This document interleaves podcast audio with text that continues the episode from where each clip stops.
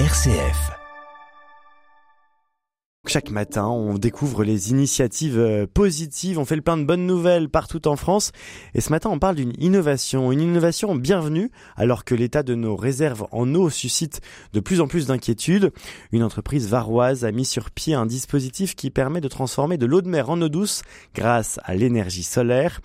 Et cette dernière vient d'installer sa première ferme solaire de production d'eau douce à la Seine-sur-Mer, Thibaut Sarrazin.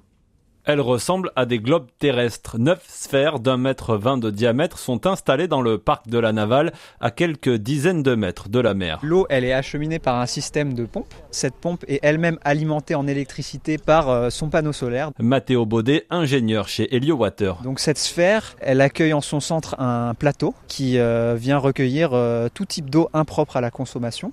Cette sphère, elle est fermée et elle est étanche.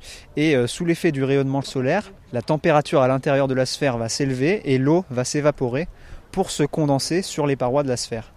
Et ensuite, par ruissellement, on récupère dans la partie inférieure de la sphère de l'eau totalement pure puisque seule la molécule d'eau s'évapore et euh, toutes les impuretés restent euh, enfermées sur le plateau. En fait, on a reproduit un piège à nuages à l'intérieur de cette sphère. Et chaque sphère peut produire jusqu'à 10 litres d'eau par jour. Cette eau, elle est tellement pure qu'on va pas la consommer comme ça tout de suite, hein, on peut pas. Thierry Carlin, PDG d'Helio Water. Mais on va la reminéraliser pour pouvoir produire de l'eau à consommation humaine. Ça, c'est le premier objectif.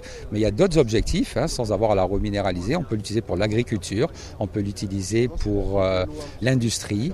Ça marche avec de l'eau de mer, ça marche avec de l'eau de rivière, ça marche avec de l'eau avec de la boue, ça marche avec tout type d'eau. Sept ans de travail ont été nécessaires à Thierry Carlin et son équipe pour mettre sur pied ces sphères.